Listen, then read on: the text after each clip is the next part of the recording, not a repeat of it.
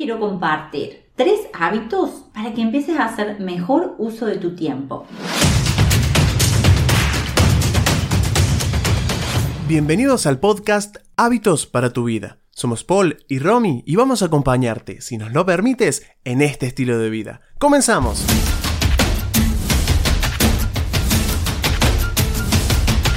A todos nos preocupa usar mejor nuestro tiempo, ya que es la forma que tenemos de mejorar nuestra calidad de vida. Llegar al final del día cansados, agobiados o sintiendo que no hemos aprovechado bien nuestro tiempo es algo que nos estresa y nos preocupa a todos. Es por eso que hoy quiero compartirte tres técnicas bien sencillas para que empieces a incorporar en tu vida y transformes en hábitos que te permitan hacer una mejor gestión de tu tiempo. Haciendo Hay muchísimas técnicas, libros y estrategias de cómo hacer un mejor aprovechamiento de nuestro tiempo. Es decir, información hay un montón. El tema es cómo incorporar esto en estrategias dentro de nuestra vida. Cómo hacer que estas técnicas se integren a los hábitos que tenemos en nuestra vida y que pasen a formar parte de ellos. Entonces, voy ya a compartirte estas tres claves, estos tres hábitos que puedes llevar a tu vida. El primer hábito o la primera estrategia que te quiero compartir es que dediques unos minutos de tu mañana a organizar tu día. Lo que yo llamo una micro rutina matutina de planificación. ¿Y esto qué quiere decir? Quiere decir que todos los días, a primera hora de la mañana, dediques un espacio de tiempo, un espacio donde te concentres y trabajes en ti mismo o en ti misma. ¿Para qué? Para conectarte con aquellas cosas que quieres que sucedan en el día, para organizarte. De esa forma le das instrucciones a tu mente. Es como que estás preseteando en qué quieres que se enfoque. Y una vez que le dices a tu mente en qué quieres que se enfoque, va a buscar por todos los medios de conseguirlo. Entonces, esta es una forma muy buena de arrancar tu día sabiendo cuáles son las cosas más importantes para ti y qué es lo que quieres que ocurra en ese día. Si te despiertas y arrancas el día ya con los compromisos, con las obligaciones de tu día, dejando que el día te, lleve hacia donde quiere, te darás cuenta al final del día que en realidad no sabes por qué hiciste algunas cosas que hiciste, en qué se te fue el tiempo. Entonces, dedicarte estos minutos a la mañana te van a permitir enfocarte y además limpiar un poco la mente del día anterior, de, de la noche anterior y descansar y enfocarte en lo que quieres que ocurra en este día. Yo te recomiendo que sean 10 minutos, no más, por día, que empieces por ahí, dándote ese espacio sin distracciones, eh, sin que nadie, nadie te moleste y empieces a escribir. Mejor si lo haces en un diario, en una agenda, en un, en un calendario que tengas o en una hoja en blanco. Lo importante es que te pongas a trabajar en eso, que le hagas el espacio para que las cosas empiecen a ocurrir. ¿Y qué es lo que puedes hacer? ¿Qué, es lo que puedes escribir? Bueno, yo eh, te puedo dar cuatro preguntas que para mí son importantes para que te hagas todas esas mañanas. Primero, que te preguntes cuál es la prioridad de tu día. ¿Cuál va a ser esa única cosa? Esa única prioridad. Porque prioridad significa que eso tiene prioridad por sobre el resto. Entonces, elige una prioridad para tu día no cinco, no, no diez, sino una cosa que es lo más, más prioritario para tu día.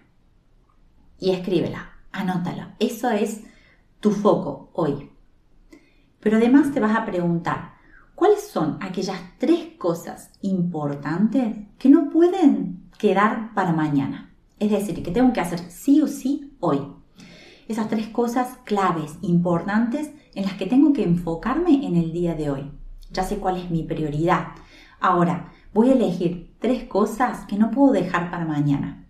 Quizás sea una reunión importante con alguien. Quizás también sea llamar a un familiar o una amiga porque es su cumpleaños.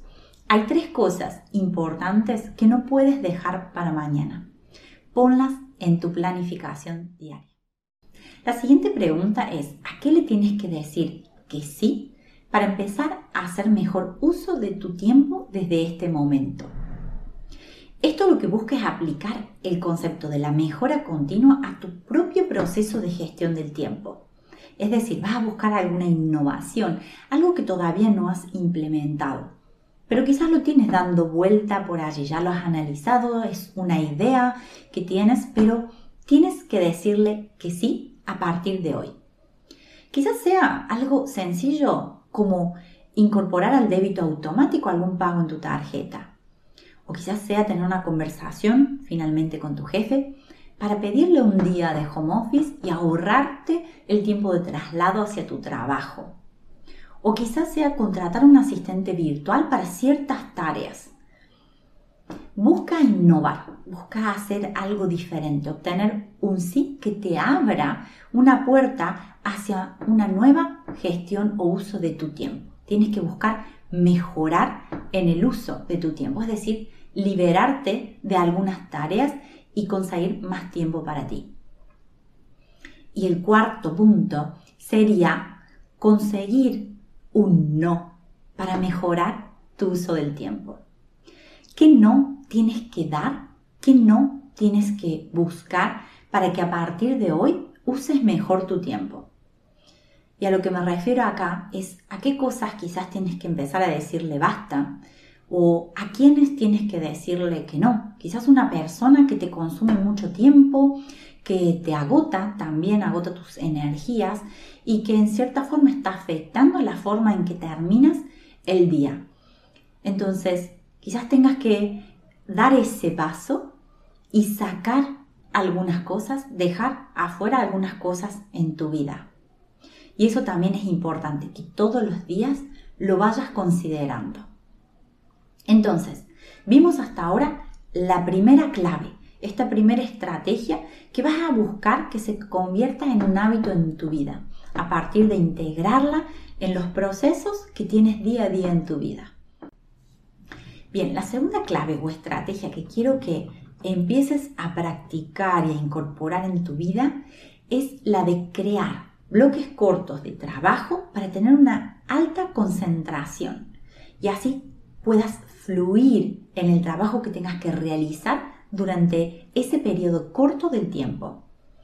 Saber que tenemos poco tiempo nos ayuda también a enfocarnos y a, que, a pensar en cómo aprovecharlo mejor. Entonces, esos bloques tienen que ser de máxima concentración y eliminar todas las distracciones. Me refiero a todas.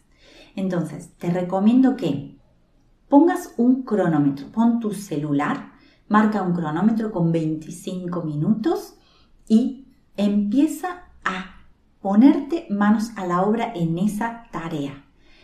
Debes cerrar todos los correos electrónicos, todos los mensajes de las redes, tienes que apartar tu celular, todo aquello que te pueda distraer, sácalo del ambiente, de modo tal que te puedas concentrar al máximo.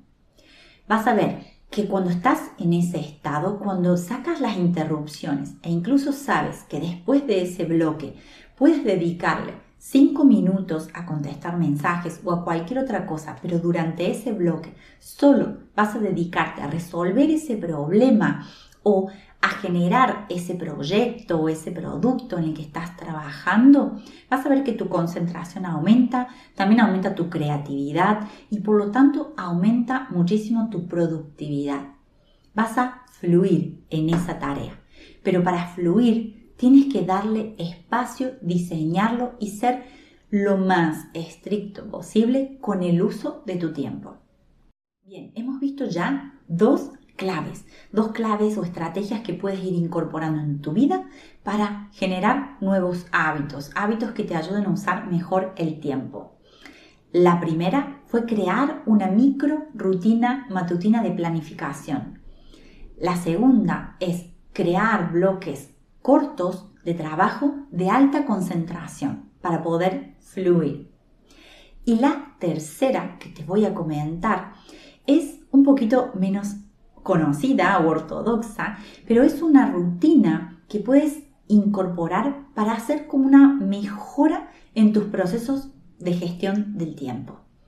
Y es que una vez a la semana te dediques a realizar lo que llamamos la agenda inversa.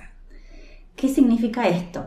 Que le dediques un tiempo a analizar todas las actividades que realizaste durante un día. Es como que vas hacia atrás revisando todo lo que fuiste haciendo ese día y asignándole una duración o un tiempo.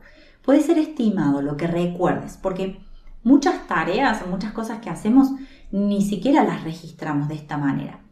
Pero una vez que te sientes y empieces a hacer este ejercicio, incluso aprenderás a ser más consciente la próxima vez que estés llevando a cabo actividades en tu día. Empezarás a tomar más conciencia en qué horario estás viajando a tu trabajo, cuánto tiempo le dedicas a prepararte un desayuno, cuánto tiempo le dedicas quizás a descansar o a pasear para relajarte, cuánto tiempo le estás dedicando realmente a tu trabajo eh, y todo lo que vayas registrando que ocurre en tu vida.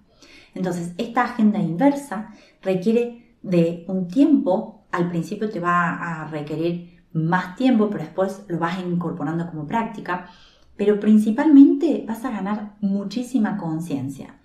Y cuando tomamos mucha conciencia de lo que hacemos, podemos tomar mejores decisiones con respecto a eso que hacemos.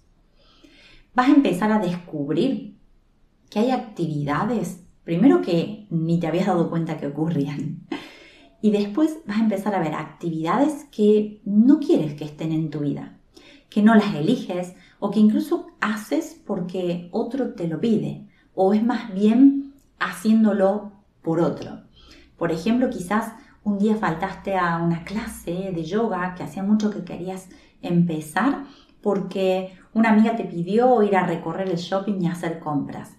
Y te das cuenta que terminas haciendo actividades, pero que realmente no eliges.